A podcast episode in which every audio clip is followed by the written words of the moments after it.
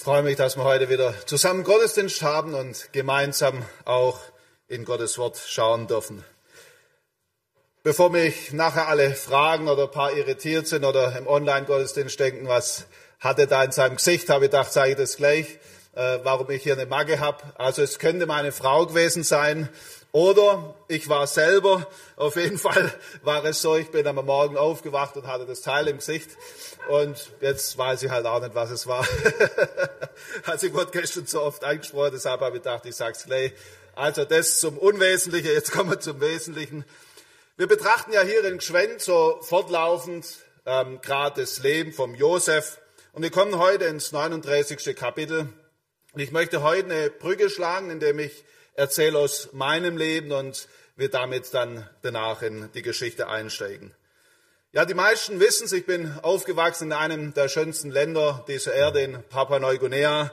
Meine Eltern waren dort Missionare und ich habe meine ersten Lebensjahre mitten, mitten im Urwald verbracht. Meine Freunde waren braun, die Schule habe ich gehasst und am liebsten aß ich Süßkartoffeln, die man einfach in der Asche so kocht. Das war so meine Leibspeise. Ich liebte die Freiheit und ich liebte auch das Abenteuer. Und ich glaube, das ist bis heute geblieben. Damit verbunden war aber auch ein Riesenvorrecht. Ich habe schon als Säugling Lieder gehört von Jesus und meine Eltern haben mir die Geschichten erzählt und ich kann ihnen nie genug dankbar sein, dass sie das so früh mir wirklich nahegebracht haben. Eines Tages, ich war so um die sieben Jahre alt, da kam meine Schwester zu mir und hat gesagt, du, ich habe mich heute bekehrt, ich habe mein Leben Jesus Christus gegeben. Und ich habe gedacht, na, das ist jetzt na, blöd, sie ist jünger wie ich, jetzt muss ich auch das nachholen, sonst ist sie mir voraus. Und so bin ich zu meinen Eltern, habe meine Sünden bekannt und habe Jesus eingeladen, Herr meines Lebens zu werden. Ich habe das aber wirklich ernst gemeint, auch wenn die Beweggründe vielleicht nicht die besten waren und habe wirklich auch mit Jesus leben wollen. Ab der fünften Klasse kam ich dann in ein Internat. Es war viele Kilometer entfernt von äh, da, wo meine Eltern gewohnt haben. Und so alle sechs Wochen haben wir dann für ein Wochenende wieder nach Hause dürfen oder natürlich in der Ferien. Nun am Anfang war das sehr schwer, aber bald schon habe ich das Leben genossen. Wir haben Baumhäuser gebaut, Streiche gespielt, oft Fußball gespielt und es war einfach wie mein Zuhause. Aber eines hat mich doch immer wieder beschäftigt, das war die Frage, bin ich wirklich ein Kind Gottes? Kann ich mit, wenn, wenn Jesus wiederkommt? Und in Neuguinea, da gibt's hin und wieder auch Erdbeben und immer wenn die Erde gezittert hat, habe ich gedacht, was ist, wenn jetzt Jesus kommt, kann ich dann mit? Und es gibt heute noch ein paar Briefe, wo ich meiner Mutter damals geschrieben habe und sie hat mich immer auf Gottes Wort verwiesen, hat gesagt, guck mal, halte dich zum Beispiel an diesem oder jenem Vers fest. Aber das ging sehr lange bis zum Jahr 2000, also 14.01. Ähm, ich war damals fast 19 und damals hielt Matthias Wels in Kai bei Herrenberg eine Evangelisation und er hat das Thema Merkmale der Wiedergeburt gehabt. Und ich war da ganz ohr, ich war wirklich interessiert, was sagt er jetzt? Und da hat er mitten in der Predigt einen Satz gesagt, der hieß, ähm, bis auf Schwören kann ich sagen, mein Schuldbrief ist getilgt. Und plötzlich war es mir klar, Mensch, das gilt ja auch mir. Da kann ich richtig mit einstimmen. Eine große Freude hat, hat mich erfüllt. Und plötzlich war mir klar, ja, dazu gehöre ich auch. Ich habe damals in meinen Timekeeper, so ein kleines Notizbuch mit meiner hässlichen Schrift, habe ich äh, reingeschrieben, Wiedergeburt muss nicht etwas sein mit überschäumenden Gefühlen. Nein, man muss nur gewiss sein, dass es langt, was Jesus getan hat. Muss glauben, was in der Bibel steht. Die Gefühle können sogar hinderlich sein. Das war für mich ein sehr befreiendes Erlebnis. Heute möchte ich aber sagen, es war nicht meine Wiedergeburt. Das war ich dann an dem Tag, wo ich mich für Jesus entschieden habe mit sieben Jahren. Ich war gerettet. Ich habe es nur noch nicht gesehen. Ich hätte das schon längst eigentlich erfassen dürfen, was Gottes Wort sagt und sagen, es gilt doch auch mir. Es steht schwarz auf weiß in Gottes Wort. Dank Jesus gehöre ich zu ihm. Eine Sache war damit leider jedoch nicht erledigt. Ich kam einfach nicht mit meiner Sexualität zurecht.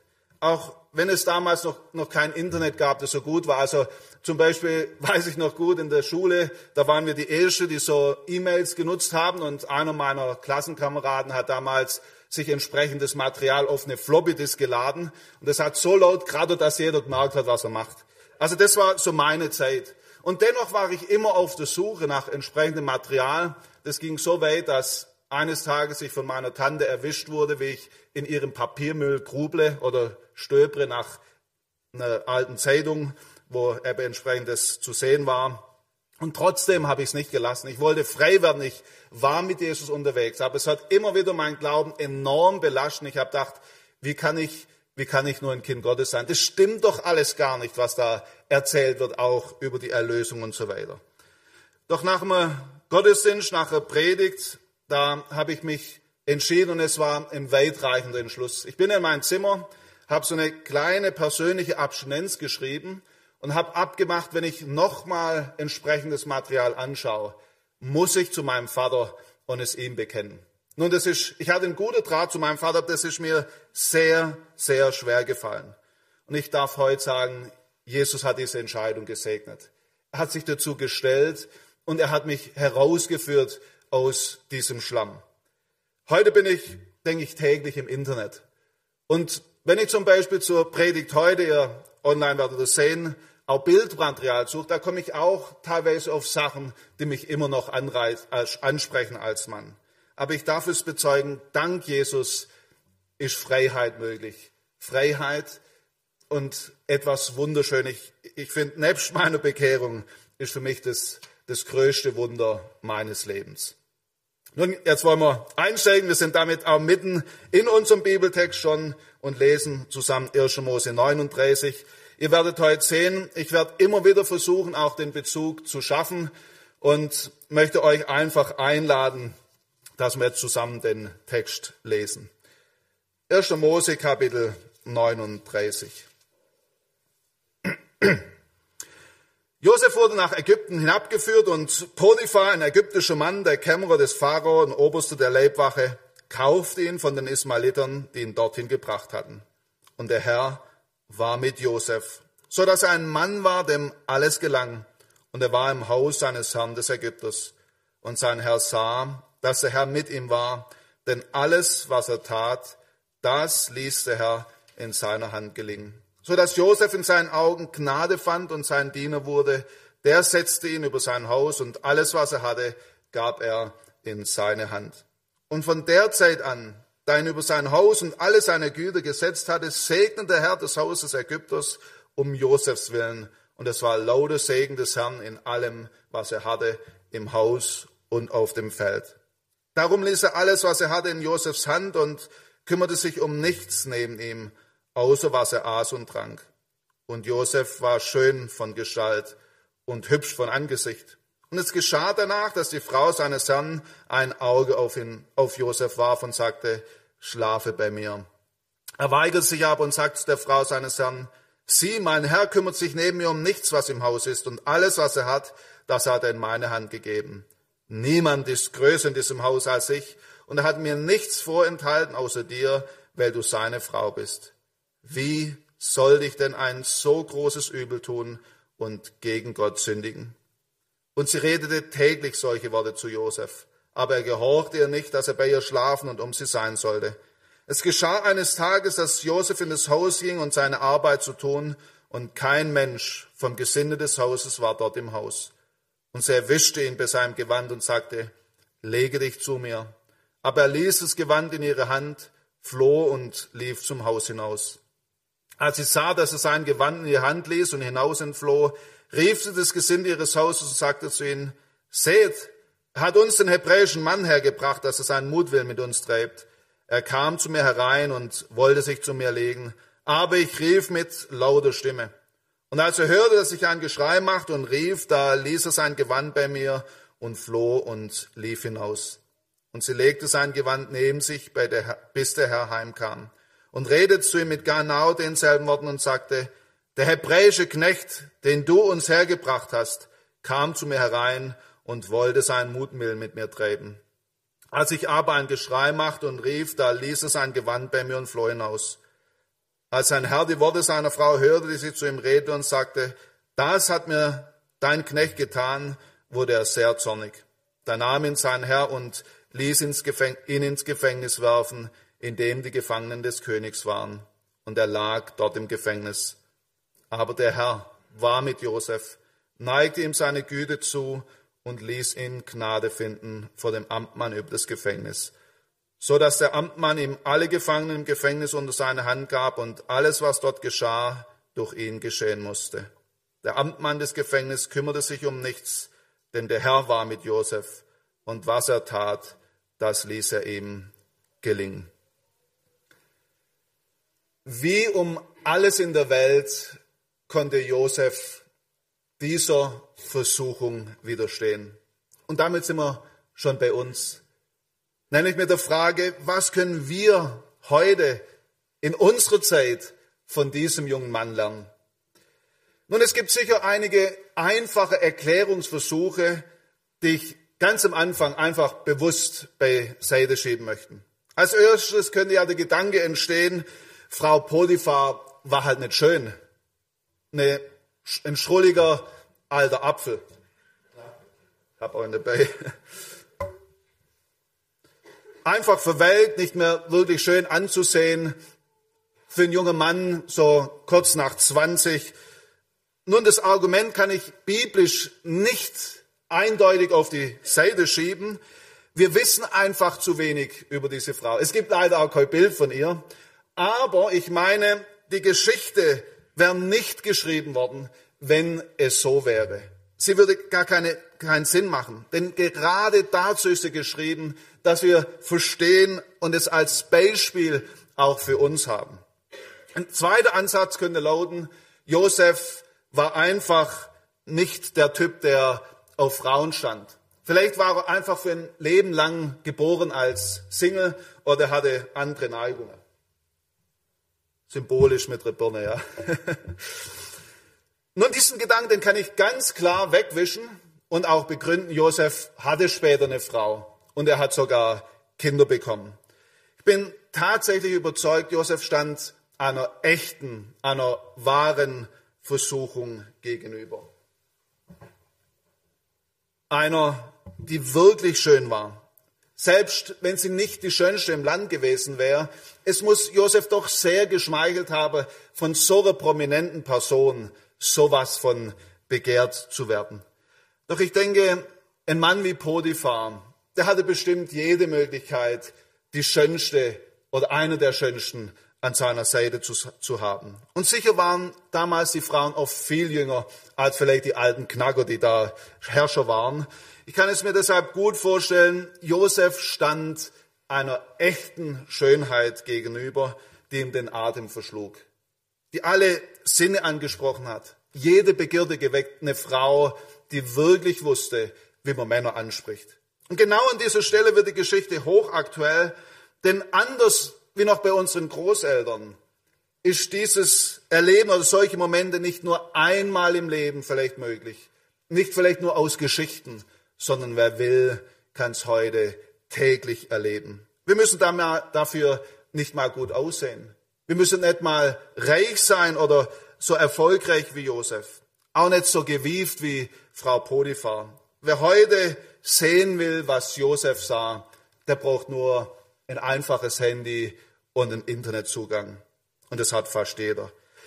Wie krass die Zeit ist, in der wir heute leben, das möchte ich gerne mit einem Zitat von einem Sexualwissenschaftler aus Kanada unterstreichen, Dr. Michael, Michael Seto. Er sagt, wir befinden uns inmitten des größten sozialen Experiments der Menschheitsgeschichte.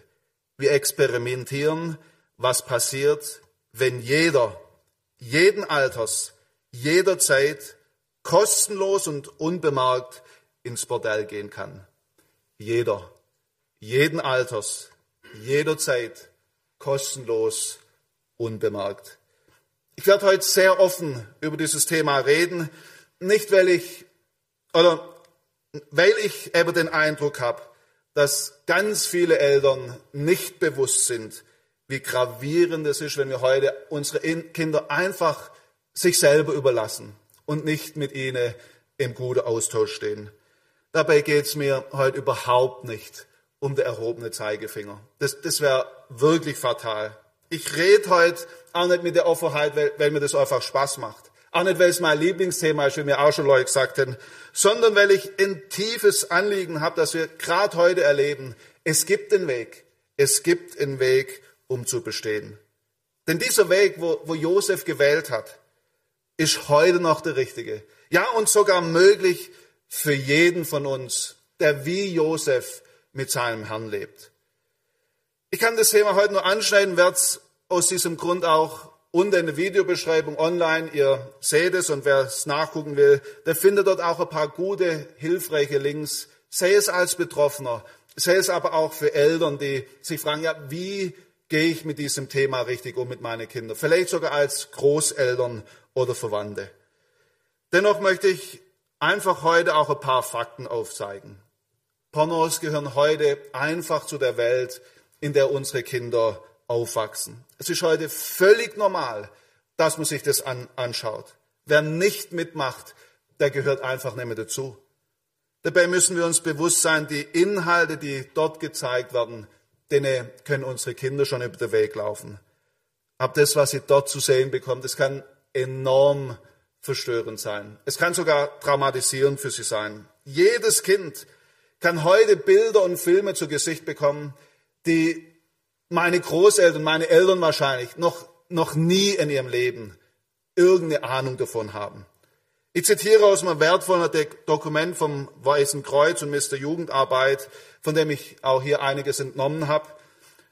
Dort schreiben sie, die typische Mainstream-Pornografie, also das ist das, was jeder auch kostenlos finden kann, umfasst Dinge wie aggressiven Analsex oder Szenen, in denen drei Männer gleichzeitig eine Frau oral, anal und vaginal penetrieren. Dabei geht es meist enorm schmerzhaft und sehr demütigend vor. Ich weiß, das wird jetzt einige von euch schockieren. Das ist aber nicht mein Anliegen. Nein, ich wünsche mir so sehr, dass wir dieses Thema eben nicht einfach der Welt überlassen, weil unsere Kinder, unsere Jugendliche, unsere Teenies, unsere Ehen sind es wert, dass wir offen über das Thema reden, es nicht unter den Teppich schieben. Warum? Weil diese Welt, die prägt unsere Kinder. Leider hält uns hier gerade christliche Kreise oft die, die Scham sehr gefangen. Aber ihr merkt, die Bibel, die spricht sehr offen über diese Themen. Nicht, um uns nur bloßzustellen, sondern sie möchte uns befreien. Sie möchte uns wachrütteln. Sie möchte uns zum Erleben führen, das wirklich wertvoll ist. Die Plattform, ja, oder eines noch, also ich glaube, wir sind uns tatsächlich oft nicht bewusst, wie sehr uns dieses Thema betrifft. Einige Fakten auch dazu noch. Die Plattform Covenant Eyes berichtet, dass 64 Prozent der Männer und 15 Prozent der Frauen, die sich selbst als Christen bezeichnen, monatlich Pornos anschauen. Und eine andere Studie sagt, dass 20 Prozent der christlichen Männer täglich pornografisches Material konsumieren. Täglich. Für alle, die nach der Jahrtausendwende geboren wurden, die nennt man die Generation Z, für die ist es tatsächlich leider so, dass es immer wenige von ihnen gibt, die noch nie in Berührung damit gekommen sind. Dabei wird der Kontakt häufig gar nicht gewollt oder überhaupt nicht gesucht. 59 Prozent der Mädchen geben an, ungewollt in Kontakt mit Pornografie gekommen zu sein. Wie es bei den Jungs ist, die Zahlen weiß ich nicht, ich denke, es ist ähnlich. Aber ich finde eines sehr tragisch und das bewegt mich heute auch so offen drüber zu reden. Über 50 Prozent, die unfreiwillig damit in Kontakt kamen, reden mit niemandem darüber. Nicht mal mit ihren Freunden. Und das ist etwas, das, das bewegt mich. Und das sollte uns alle bewegen und dazu führen, dass wir lernen, offen damit umzugehen und dass wir ermutigen, auch über solche Themen zu reden, mit dem Anliegen, dass wir offen werden für einen, der uns helfen kann, nämlich Jesus Christus. Er vermag uns hier ein anderes Leben zu schenken. Kommen wir zurück zu unserer Geschichte. Das Ganze war perfekt geplant, sie hat es bestimmt gut vorbereitet. Ich kann mir vorstellen, der Raum hat sehr schön geduftet. Die weiblichen Reize wurden bewusst eingesetzt, nicht zu viel, nicht zu wenig. Doch die Einladung, die war klar. Hätte nur, nur zugreifen dürfen.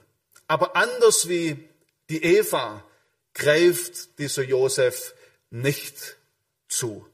Thomas Mann trifft es an dieser Stelle in seinem Bestseller sehr gut, wenn er Josef sagen lässt, verstehe mich richtig. Ich wage es nicht, in den lieblichen Apfel zu beißen, den du mir anbetest, auf dass wir vielleicht das Falsche essen und alles ruinieren. Das ist das Erste, was mir auffällt, wenn es heute um die Frage geht, wie können auch wir der Sünde widerstehen, die uns zerstört.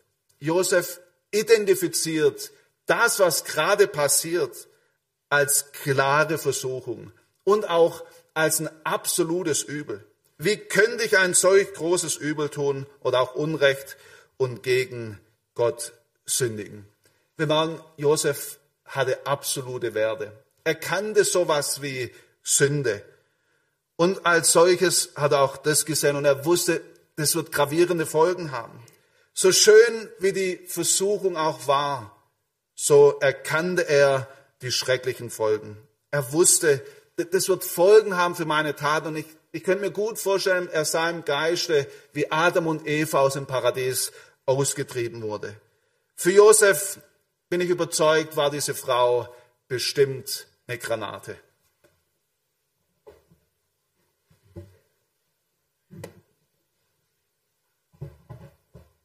Also echt bombig anzusehen.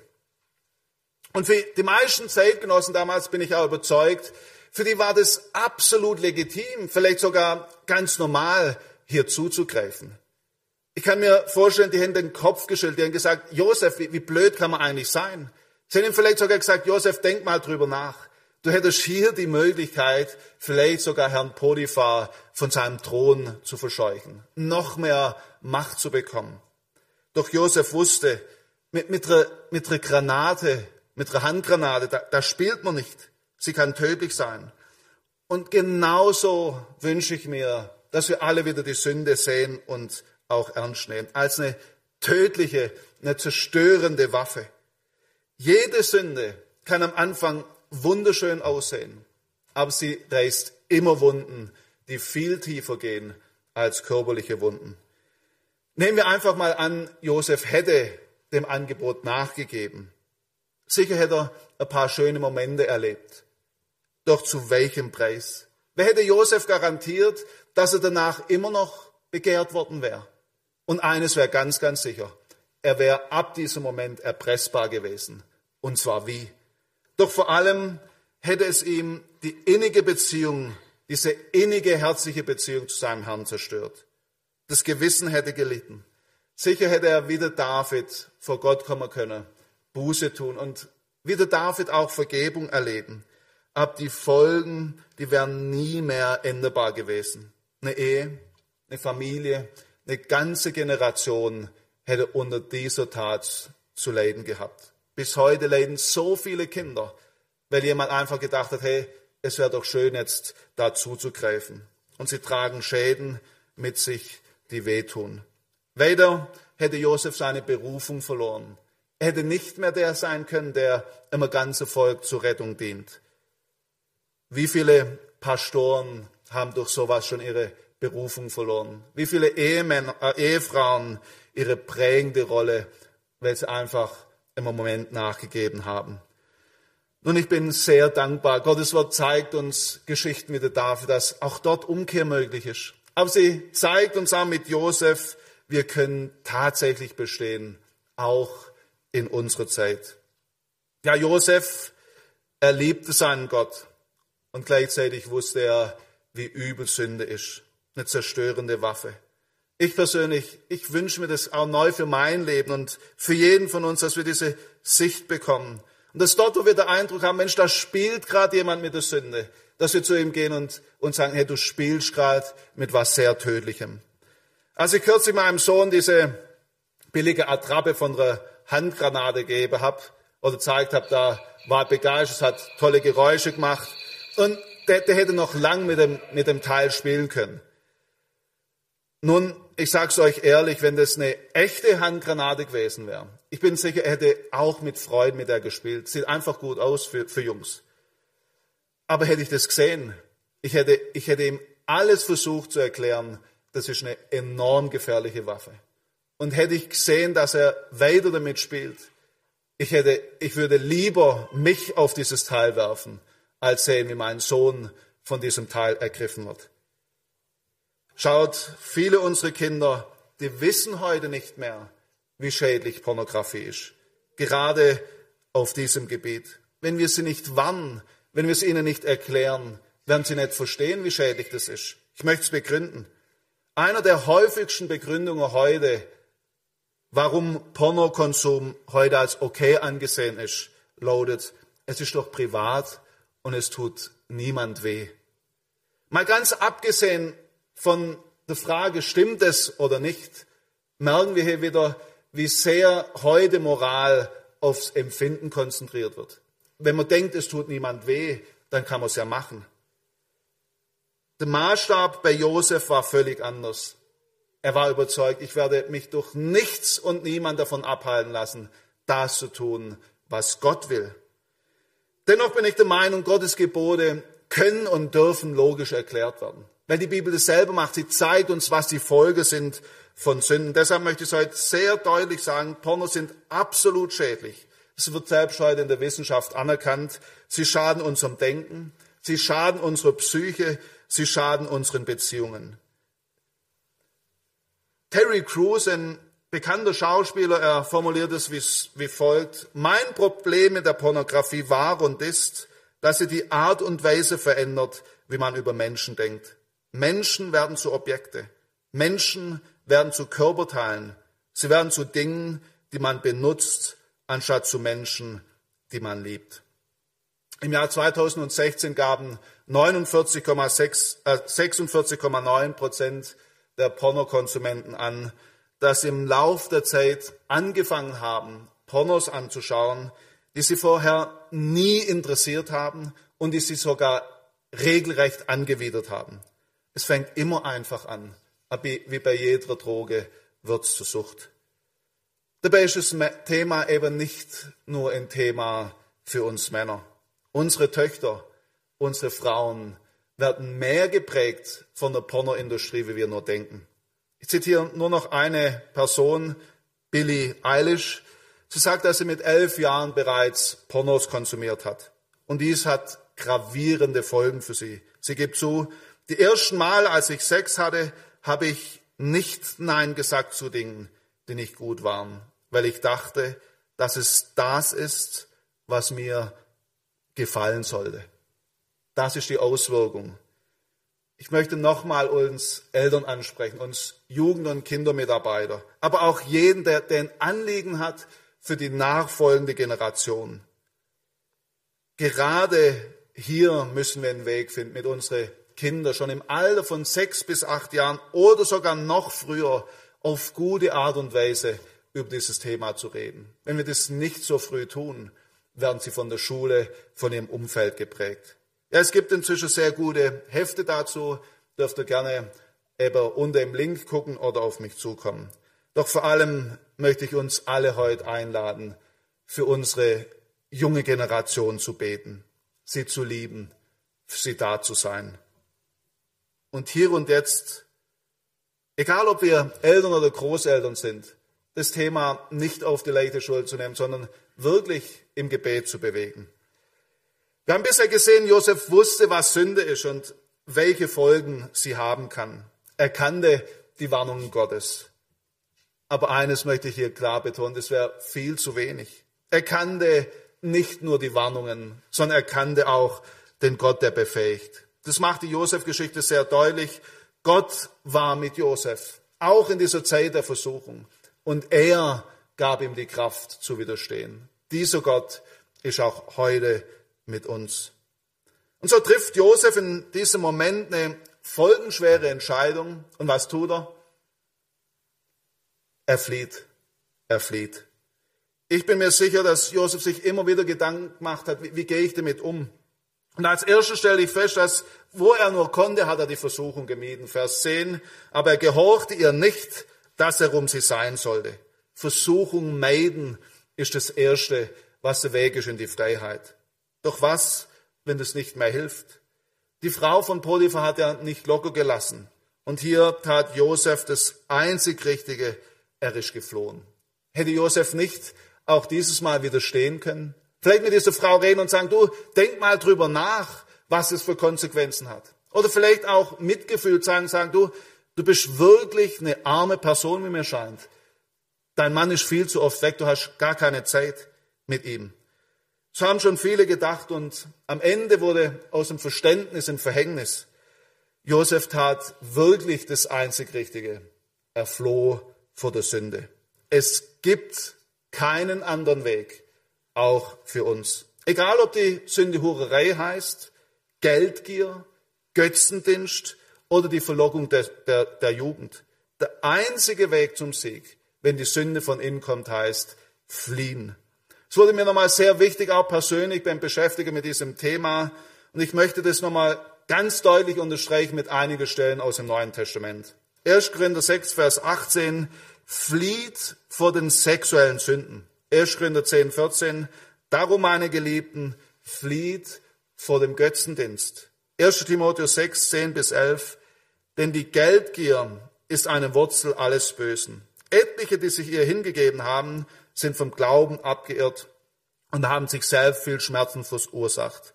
Du aber, o oh Mensch Gottes, fliehe diesen Dingen, eben der Geldliebe. Jage aber nach der Gerechtigkeit, Gottesfurcht, Glaube, Liebe, Geduld, Sanftmut.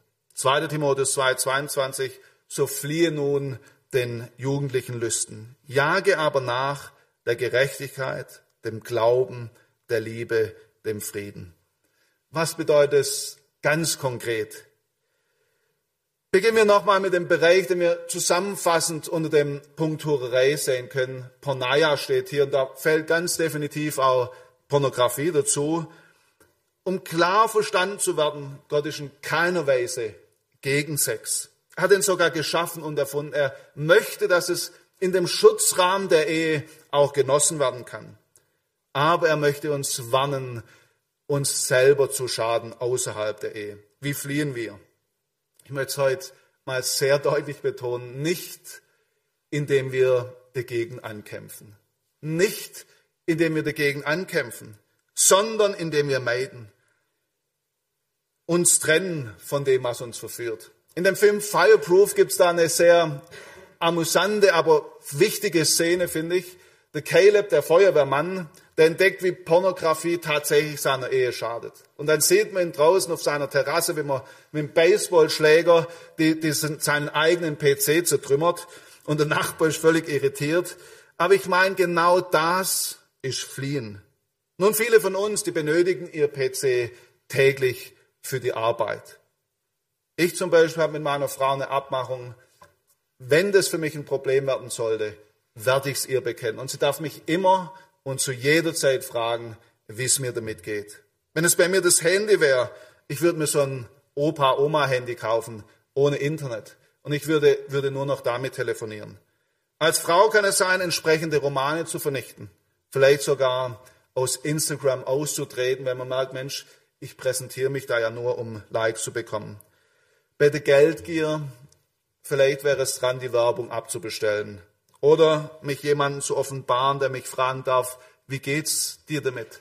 Fliehen ist immer eine, sehr aktive Handlung von mir.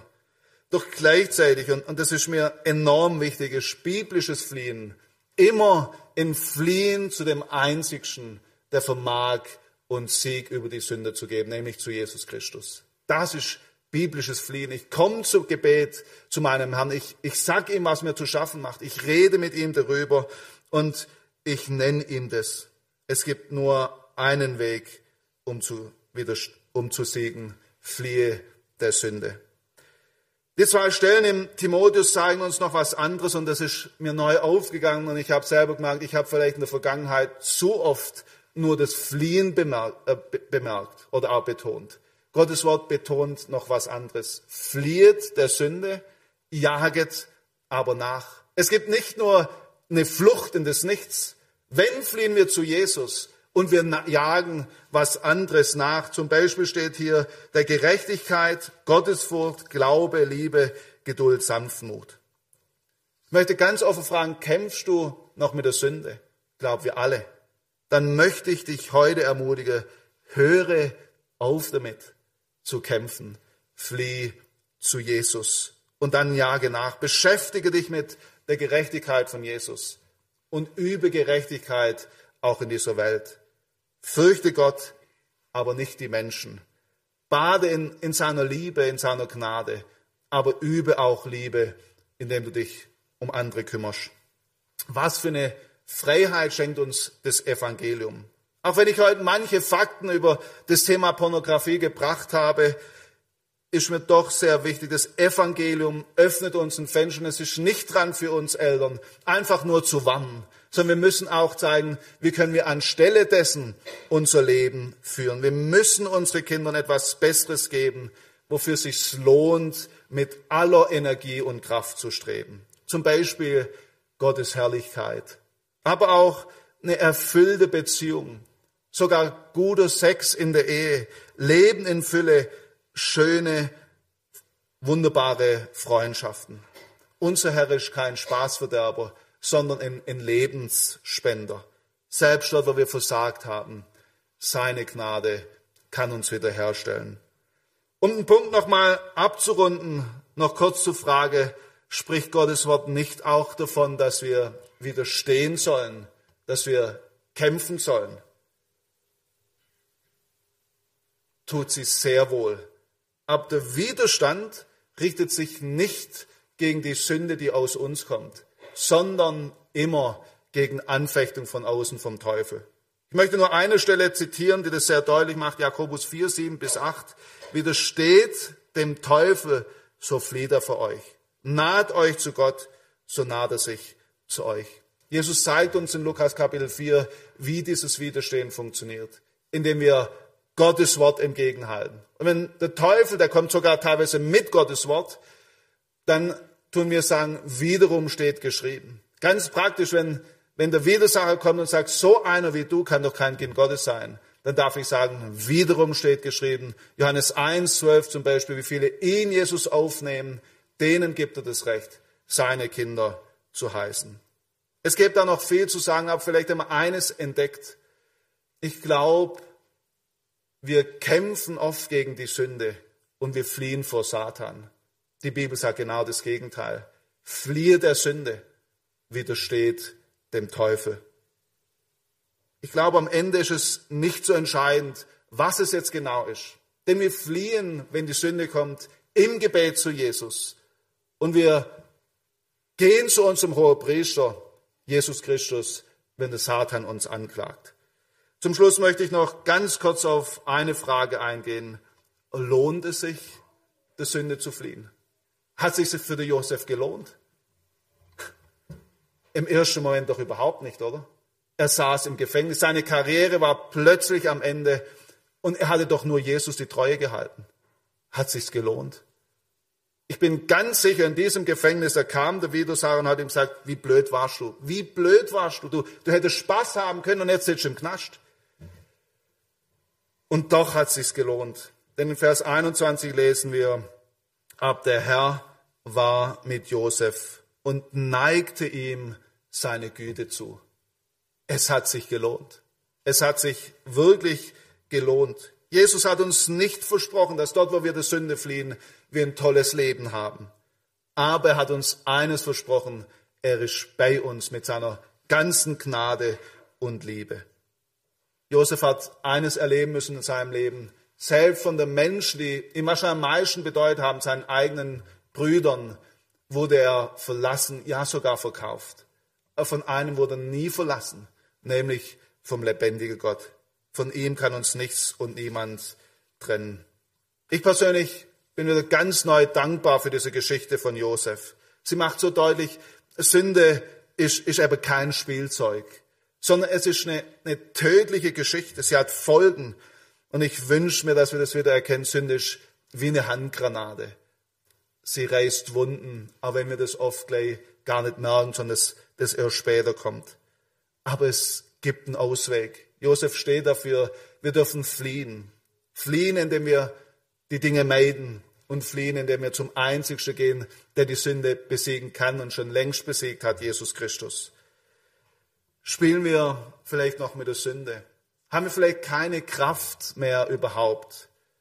Dann möchte ich zu Hause, aber auch hier einladen, gerade jetzt zu Jesus zu kommen. Vielleicht eine ganz persönliche neue Entscheidung zu treffen und sagen, ich, ich gehe heute nicht nach Hause, bis ich eine feste Entscheidung getroffen habe. Vielleicht auch mit jemand drüber rede oder bet. Wenn ihr es wünscht, stehe ich zur Verfügung. Ich werde nachher einfach noch ein bisschen hinten im Raum sein. Aber geht einfach zu jemandem, dem ihr vertraut, jemand, den ihr schätzt, jemand, mit dem ihr reden wollt, von Frau zu Frau, von Mann zu Mann. Ich möchte euch eine kurze Zeit geben, wo jeder allein im Gebet vor dem Herrn stehen darf und ich werde dann gleich noch beten.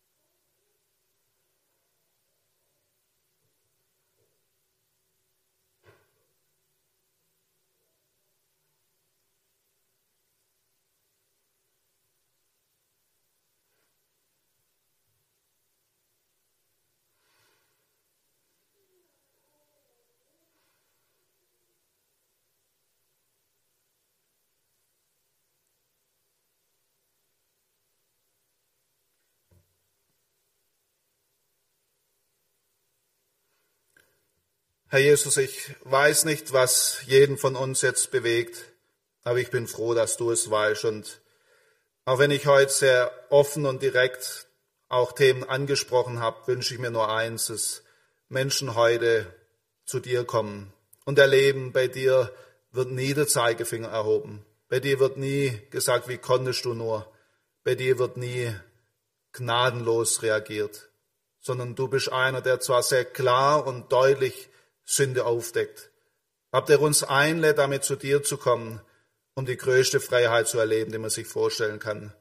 Um zu erleben, dass du uns löscht von dem, was uns plagt und uns zu Menschen macht, die befreit, offen und ehrlich vor dir leben können und keine Geheimnisse mehr haben müssen, weil deine Gnade in der Lage ist, uns zu verändern. Du weißt, wie wir heute sehr Betroffene sind, auch von einer sexuellen Reizüberflutung aber auch von so manchem anderen, von der Geldgier, vom Nachtragen, von manch anderen Dingen.